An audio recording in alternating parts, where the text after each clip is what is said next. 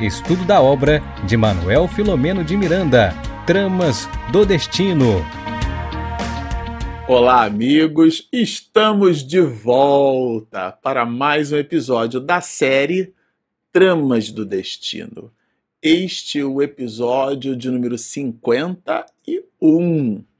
Bom, para você que está nos acompanhando no canal, nós estamos terminando é, o estudo desse livro maravilhoso, Tramas do Destino. Mas estamos no gerúndio, terminando. Ainda temos mais três episódios para fazer a conclusão da obra, o estudo completo desse livro. Se você está nos acompanhando desde o início, é, nós tivemos aqui naturalmente algumas intercorrências, né? Vocês que nos acompanham, que nos ouvem pelas nossas ferramentas de podcast. A minha esposa, a Regina, ela tem um trabalho singelo de retirar o áudio dessas nossas gravações e colocar, por exemplo, em ferramentas como Spotify.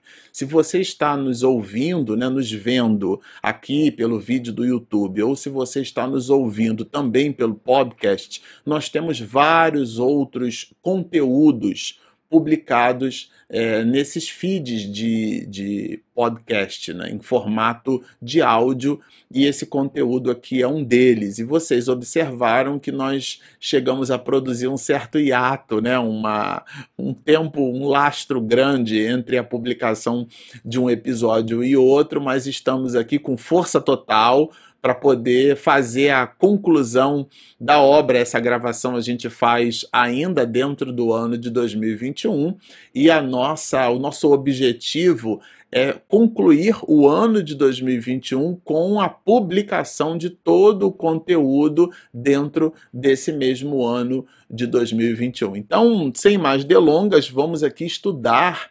Eu sempre com meu inseparável tablet vamos estudar aqui o capítulo de número 28, que tem uma sugestão, um título né, bem interessante: As Alegrias e os Testemunhos. Esse capítulo de número 28, nesse episódio 51, ele trabalha agora é, outros elementos da família Ferguson. Nós vimos no episódio passado é, bastante conteúdo sobre o seu Rafael, a, a ligação dele, por exemplo, com o enfermeiro Cândido, com a própria Dona Artemis de, de um passado remoto, né?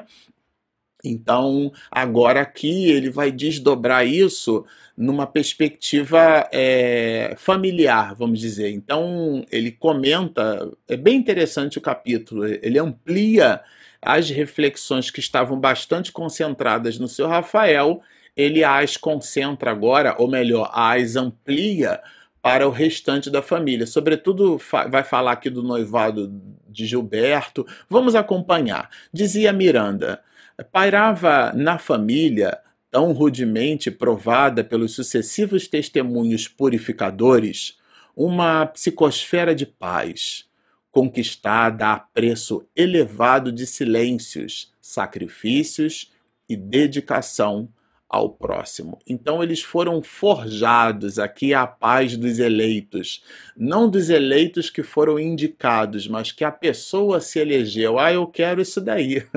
Esse comportamento aí é, eu quero para mim e é uma conquista. Deus fornece pela misericórdia uma espécie de ecossistema para que aquela conquista seja por nós, então, é, pela experiência, absorvida, mas a conquista é da alma, né? Quando a gente fala da paz dos eleitos, não são dos escolhidos, a pessoa se escolhe, ela, ela participa do processo. E esse foi o caso aqui da família Ferguson. Vejam que interessante. Seis meses após o retorno do seu Rafael, foram celebradas as bodas de Gilberto e Tamires, num clima de simplicidade e fé cristã. Oh, que delícia, né? O casamento feliz, a gente passa um filmezinho na mente, né? E, e vejam, aqui Miranda trabalha é, é, as reflexões desse assunto numa espécie de perspectiva dupla. Apresenta, né, claro, como deve ser, todo o volume de alegrias que giram em torno da proposta do, dos nubentes, de noivos que se declaram perante as pessoas, perante a sociedade, fazem as chamadas juras de amor, né? Então, até que a morte os separe, o que é complexo para os espíritas, porque nós sabemos que não existe a morte, né? Então, ela não separa ninguém, né? É, nesse sentido, a, a ligação fica muito fortemente até estabelecida, né? E aqui, falando de dois lados, até essa visão assim, né, uma espécie de dicotomia de raciocínio, é, ele vai apresentar o outro lado da história. Vejam, do nosso lado, em comovida oração, Dona Adelaide suplicou bênçãos e amparo divino para os consortes. Do nosso lado, do, do, do lado do narrador, do lado de Miranda é Miranda, e aqui mostra, inclusive, que ele protagoniza a cena, estava lá. A união dos corpos, sabemos precederem compromissos de sublimação, dor, reajustamento e, e sombra. Isso daqui parece até lido num primeiro momento um pouquinho tenebroso, né? Mas na verdade está nos dizendo, buscando a reflexão de que casamento significa compromisso. E ele desdobra, inclusive, esses compromissos. O companheirismo durante o noivado é de fundamental importância, facilitando maior e melhor identificação pessoal, bem como ensejando a reeducação dos futuros nubentes. Aqui o que, que Miranda quer dizer? Ele que teve inclusive uma família muito próspera, fala é, da sua própria experiência, né? inclusive. É, é muito importante que a gente não queime etapas. Né? Os jovens, de um modo geral, com essa é, liberdade, que na verdade é mais uma libertinagem do que liberdade, porque a liberdade pressupõe o uso responsável é, de uma espécie de ecossistema favorável. Então, a libertinagem é quando eu me movimento pela irresponsabilidade. O que é irresponsabilidade?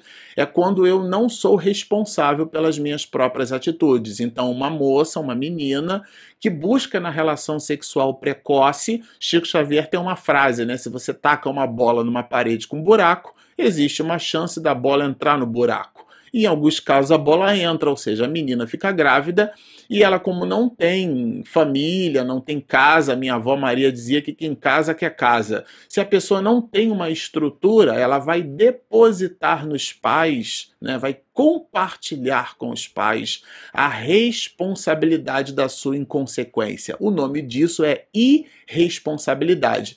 Quando nós não conseguimos ser responsáveis integralmente pelos desdobramentos das nossas atitudes. Se você não pode fechar uma porta, então não a abra.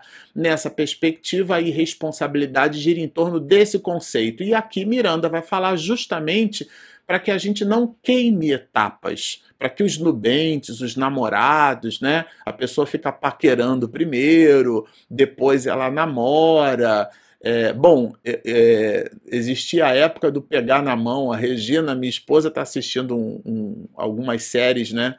Que é, de uma, de uma outra relação cultural, né, são asiáticos, eles levam um tempo enorme para pegar na mão, e aí sim, quando pegam na mão é porque estão namorando, levam um tempo enorme. Então ela assistiu uma série, é, foram 10 episódios para aparecer o primeiro beijo, aquelas coisas assim. Hoje o, o imediatismo, né, o utilitarismo, é, a futilidade, nós realmente nos transformamos em corpos. Por isso que Miranda trabalha aqui o conceito da era do espírito e, e a ideia de resgatar ou de tomar por referência um casamento para estabelecer conteúdo doutrinário nessa direção é simplesmente sensacional. E falar de não queimar etapas, né, dessa vivência entre os noivos, é importante porque eles passam a se conhecer mais. Né? O, o, o, então você paquera, quando descobre que tem relações em comum, você passa a namorar, e, e, e uma vez namorando, identifica-se, né? Questões de convergência, muito embora existam, claro, né? As divergências, nós somos seres humanos, individualidades, é, observa-se ou pode-se observar, não, nós realmente queremos viver juntos. E aí existe a proposta do casamento, que é o noivado. E quem noiva é para casar. As, aqueles noivados que, na verdade, mais a, a, se apresentam como uma espécie de pseudo-liberdade para conseguirem é, dormir nessa ou naquela casa, movimentarem-se como casados, se casados estivessem, né? Então é uma reflexão que a gente precisa se permitir colocar. O objeto das atenções do noivado ou desse movimento do namoro, do período né, em que antes do casamento estabelece-se a relação, é para que os nubentes tenham condição de se identificar em propostas de ideias e de ideais. Né? Os nubentes sabem que a progenitura é decorrente natural da comunhão física. Aqui ele está falando especificamente dos filhos. Os filhos, as possibilidades de recebê-los, convém merecer cuidadoso exame dos candidatos ao matrimônio, porque inclusive aqui ele vai falar do que comentamos, do utilitarismo, né? Das pessoas que por egoísmo fazem o refreio do, do da possibilidade de terem filhos, né? E aqui Miranda coloca reflexões, né? É, a ausência dos descendentes pelo corpo, quando em alguns casos também observa-se no matrimônio que um dos, um dos dois, né, no casal, um deles é, não tem fertilidade, considerando a relação aqui entre homens e mulheres, e estendendo essas relações na ausência da possibilidade de filhos, né, é, não se isenta ninguém da paternidade e maternidade espirituais. Ou seja, ele está falando da adoção. E aqui, né, é, se você não. É bem bonito até, né? Isso é um livro da década de 70, bem interessante. Gilberto e Tamires encontravam-se conscientizados quanto aos deveres e funções decorrentes do matrimônio. Então, no caso deles, era, era diferente, eram nubentes é, conscientes. Né? A programação dos destinos, exceção feita aos pontos capitais da vida, sofre, né, mais adiante ele conclui, sucessivas alterações resultantes do comportamento. Então, nós somos o resultado. A vida é uma vida de relação e ela é feita de provações, porque nós estabelecemos sonhos, ideias, ideais, não há nada de errado com isso. Mas considerando que nós somos criaturas é, viandantes do tempo e temos um passado culposo e doloso em alguns muitos casos, muitos de nós, muito embora aquele casamento ou esse casamento esteja ali materialmente falando, né, adornado, aureoloado de promessas belas, é, muito fortemente é, indica ali uma possibilidade grave de reajustamento a, a observar a própria família Ferguson, né?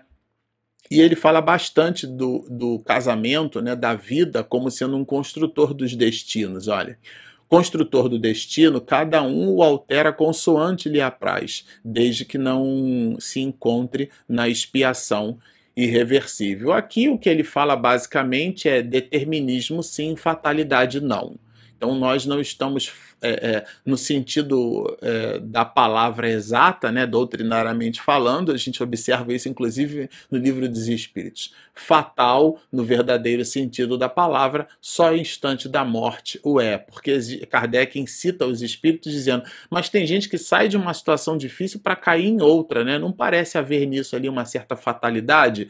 E os espíritos respondem que fatal é só um instante da morte. O que existe é um plano, é um planejamento, é um de, é, nesse sentido, a gente usa a palavra determinismo. E aqui não é um jogo de palavras. É porque existe na nossa condição de. na nossa liberdade de arbitrar, portanto, de decidir, nós fazemos escolhas. Então é como se fosse um tronco de uma árvore cheia de ramos. E a gente vai escolhendo essas ramificações, uma espécie de árvore B.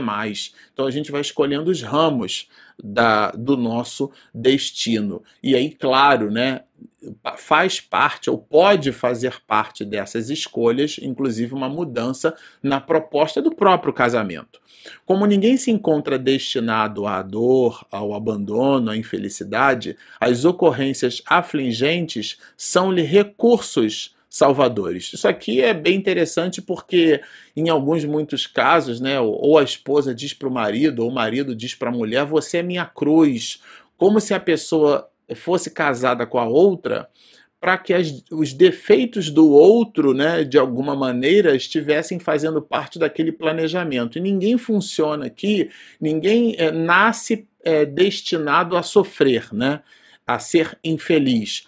As manifestações é, propiciatórias de felicidade, saúde, inteligência, afetos, independência econômica, longe de constituírem-se prêmios ao merecimento, revelam-se como empréstimos para investimentos superiores. O que é que significa isso? Todos os benefícios, vamos chamar de benefícios, todas as ocorrências benfazejas que gravitam de alguma forma em torno da nossa vida ou que aparecem para nós, uma facilidade socioeconômica, a posição aonde a gente vive, né? Ah, eu trabalho pertinho, eu moro pertinho do meu trabalho, eu tenho um emprego ótimo, eu ganho bem, eu tenho uma saúde maravilhosa. Todos esses benefícios que Deus nos oferece são empréstimos da divindade para que nós os utilizemos como um tesouro, como um talento, a parábola de talento, é, dos talentos expedida por Jesus, para que a gente possa multiplicar aquelas possibilidades. Isso é bem interessante, né? São empréstimos, aqui está em itálico, inclusive são investimentos de ordem superior. Mesmo considerando a vasta cópia de espíritos necessitados de reencarnações compulsórias, nenhum deles, entretanto, retorna ao mundo carnal para promover a desordem, estimular a anarquia, fomentar a anticultura ou a perversão dos valores. Ou seja, ninguém nasce para ser assassino. Ah, no planejamento espiritual ele vai reencarnar e no dia tal ele vai matar aquela pessoa. Isso não existe. Né? A gente não nasce predestinado ao mal ou a gente não nasce para fazer coisas ruins. Né? Isso, é, isso é um conceito, inclusive basilar, doutrinariamente falando, porque Deus não se serve das possibilidades de maldade de alguém. A engenharia social divina, é claro, né? está ali de olho em tudo. Então, mas a pessoa não nasce é, predestinada a promover maldade. E coloca Miranda na sequência, né? É, essa tarefa está reservada aos lares religiosos da terra, muito especialmente aos cristãos da atualidade. Que tarefa é essa? Ele está falando aqui da tarefa da educação.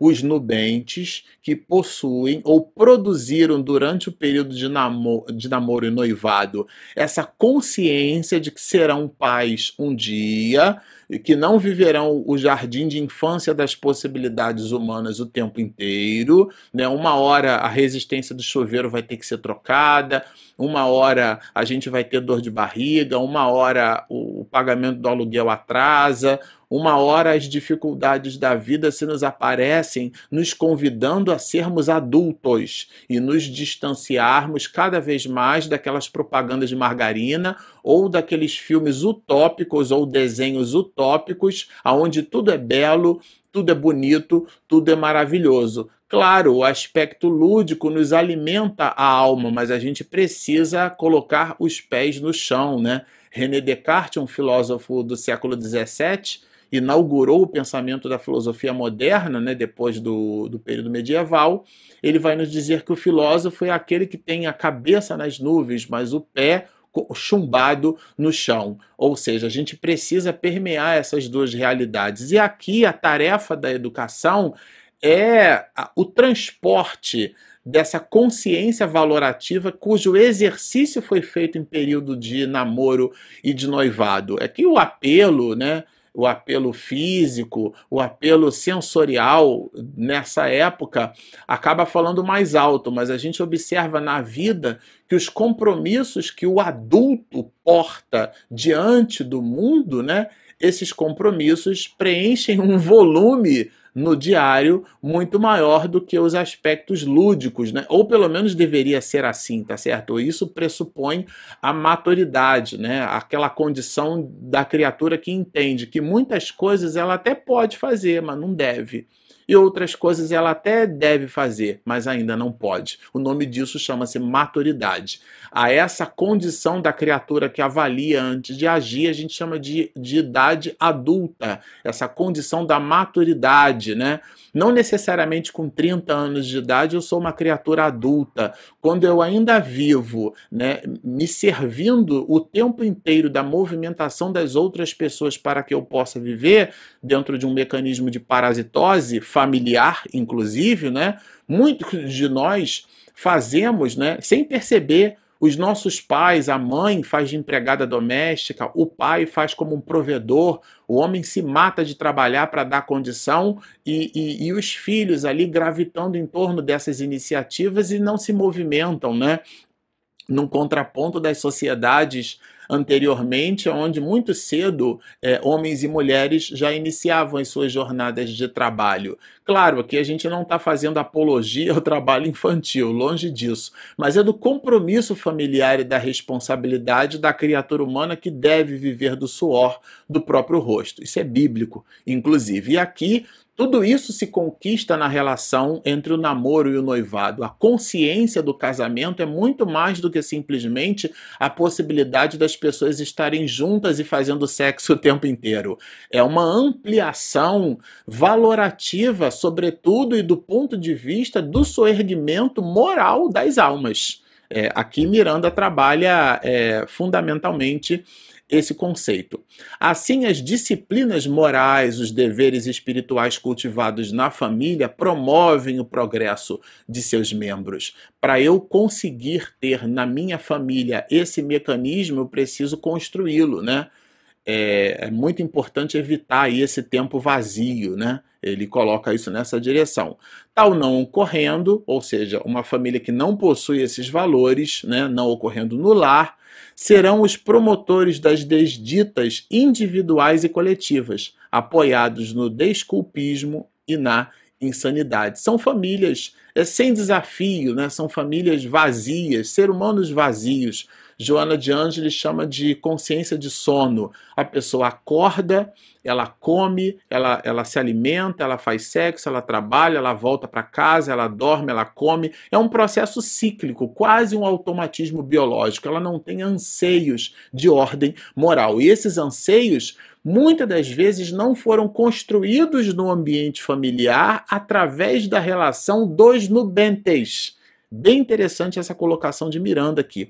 As atividades desenvolvidas pelo senhor Rafael no Clube do Otimismo, lembra que nós colocamos no episódio passado, no Leprocômio, passaram a ser é, de alta valia para aquela comunidade eh, segregada. Porque, claro, era o depoimento vivo, né? De uma alma completamente modificada por essas dores, né? Se ali se abrisse isso, era ele comentando, né? Uma célula espírita para o estudo e a prática da doutrina espírita. Nós chegamos levemente a comentar isso no episódio passado. O seu Rafael Fergusson, lá naquele espaço do que ele chamou né, de Clube do Otimismo, ele então agora aqui nesse episódio ele transforma de fato o Clube do Otimismo numa casa espírita.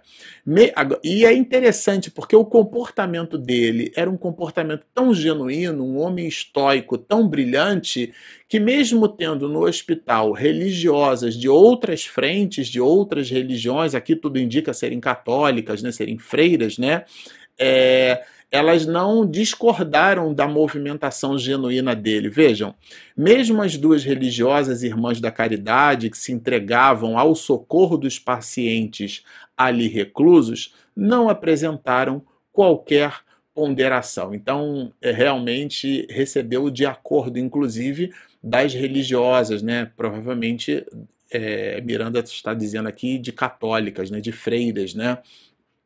E na paralela ele já fala de Lisandra, que ele falou bastante de Rafael, aqui a gente citou o, o, o, noivo, o casamento de Gilberto com Tamires, né? E agora falando de Lisandra, os benfeitores de Lisandra, que se afeiçoaram com carinho, comunicaram aos seus familiares que a sua permanência deveria ser dilatada, tendo em vista a necessidade de fixar-se nas disposições da saúde mental. Aqui é um comunicado né, da, da de, de, que, olha, deixa a Lisandra aqui um pouquinho mais com a gente, né? O resumo da ópera é esse, ou seja, a possibilidade dela continuar o seu tratamento, já que tudo indicava o, o aspecto psiquiátrico grave que promoveu o translado dela foi Gilberto, inclusive o irmão que leva ela até aquele hospital. É, o que incitou essa movimentação já havia sido diminuída bastante, mas mesmo assim é, eles fazem uma sinalização para a família para manter a Lisandra ali. E vejam, na semana do matrimônio do irmão, escrever ali longa missiva repassada de ternura. E aqui a própria Lisandra, naqueles seus momentos de lucidez plena, né? Ela, de uma forma muito carinhosa, escreve para Gilberto, lembrando que existia uma trama ali entre os dois. Gilberto, numa existência anterior, foi um personagem que é, incitou a traição de Lisandra, cujo nome era Anete, é, que era casada com Georges, que agora é o seu Rafael Fergusson. E ele, inclusive, é assassinado. Então, é uma trama mesmo, né?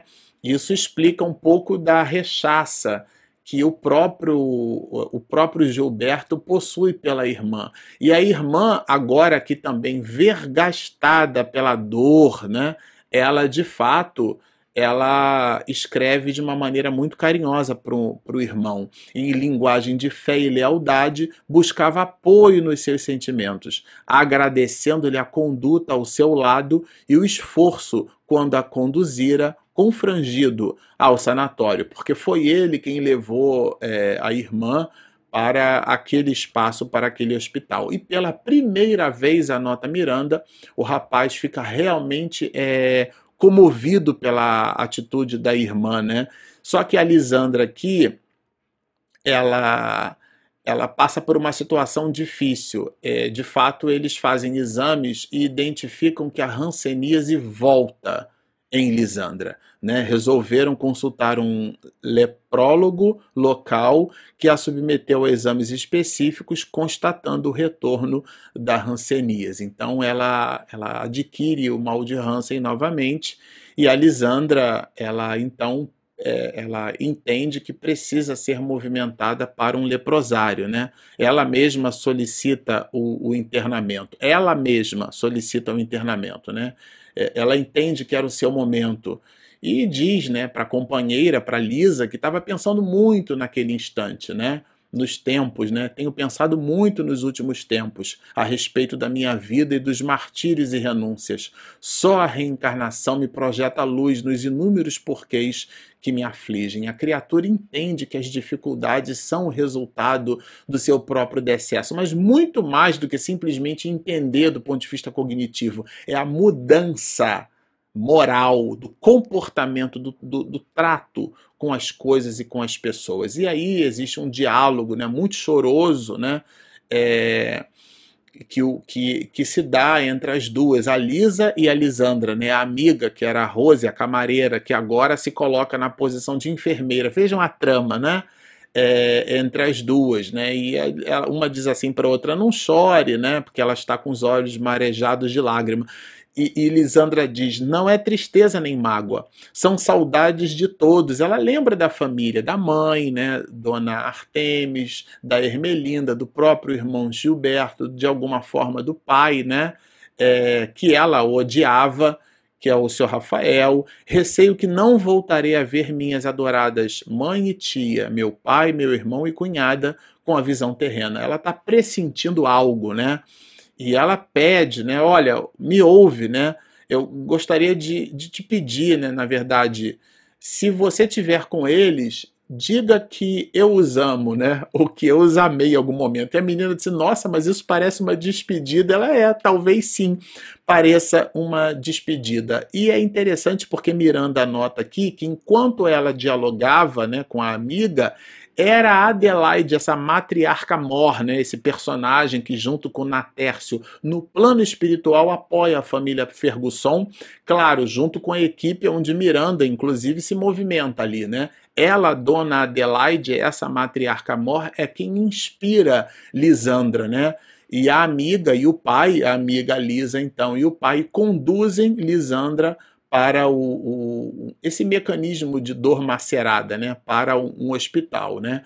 Quando os Ferguson tiveram notícia, notícias da extensão dos novos sofrimentos que chegavam a Lisandra, não puderam reter as lágrimas. Vejam que família dorida, né? que família sofrida. Nada obstante todo o volume de sofrimentos é, é, permeados até aqui, eles ainda, ainda recebem a notícia que a ranceníase de Lisandra voltou. Lisandra, conforme fora intuída né, por dona Adelaide e o dissera, não volveria em corpo físico na atual conjuntura expurgatória ao seio da família.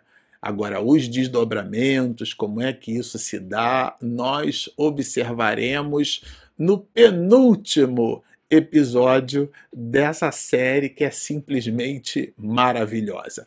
Bom, se você nos assistiu até aqui, gostou do que ouviu, mas ainda não se inscreveu, por favor, clique ali embaixo inscreva-se. Do lado tem um sininho para receber as notificações.